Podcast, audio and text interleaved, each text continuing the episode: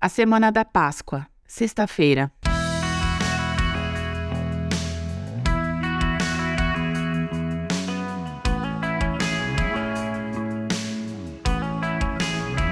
E chegamos à sexta-feira da paixão, o dia da crucificação de Jesus.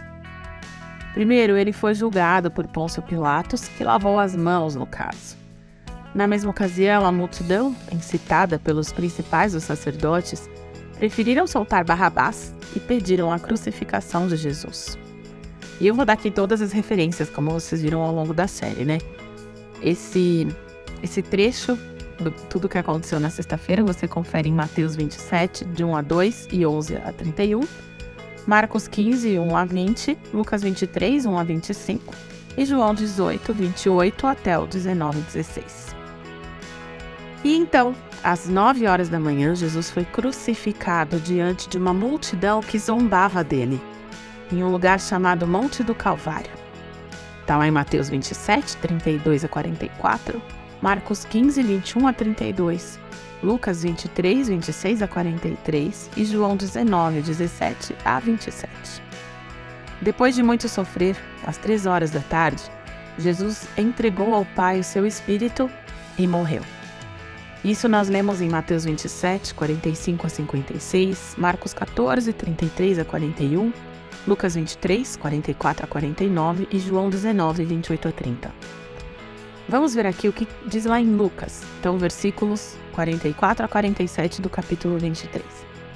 Já era cerca de meio-dia e a escuridão cobriu toda a terra até as três horas da tarde.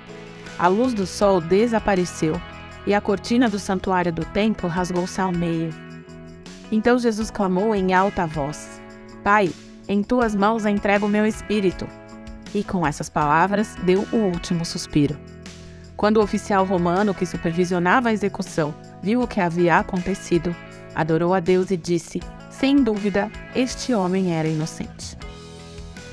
O Evangelho de João registra o ato de um soldado que furou o lado do corpo de Jesus cumprindo as escrituras, porque lá em Zacarias 12:10 está escrito assim: Então derramarei um espírito de graça e oração sobre a linhagem de Davi e os habitantes de Jerusalém.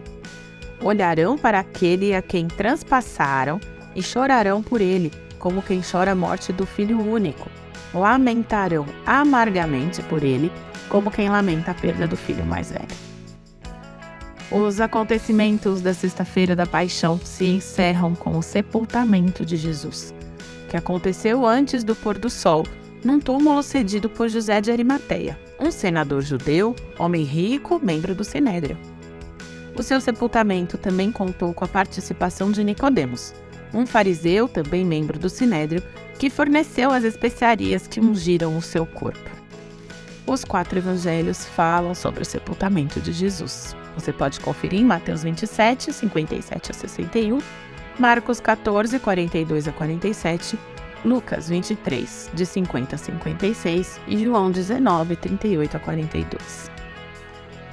Eu acho que quem assistiu aquele filme A Paixão de Cristo, do Mel Gibson, tem uma outra dimensão do tamanho que foi o sofrimento de Jesus na Via Crucis e no Monte do Calvário principalmente sobre o aspecto físico.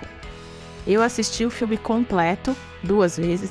Eu me lembro de chorar um mar de lágrimas, de gastar uma caixa de lenço, de sair do cinema com o rosto inchado, vermelho, dor de cabeça, de tanto chorar.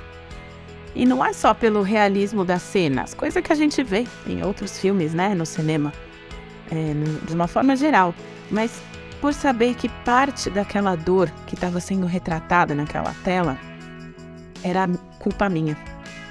Por saber que Jesus sofreu tudo isso por minha causa, por causa dos meus pecados. Por saber que eu também coloquei Jesus naquela cruz. Mas a história não parou por aí. A cruz não é o fim. Você ouviu o podcast da Igreja Evangélica Livre em Valinhos. Todos os dias, uma mensagem para abençoar a sua vida. Acesse www.ielve.org.br ou procure por IEL Valinhos nas redes sociais.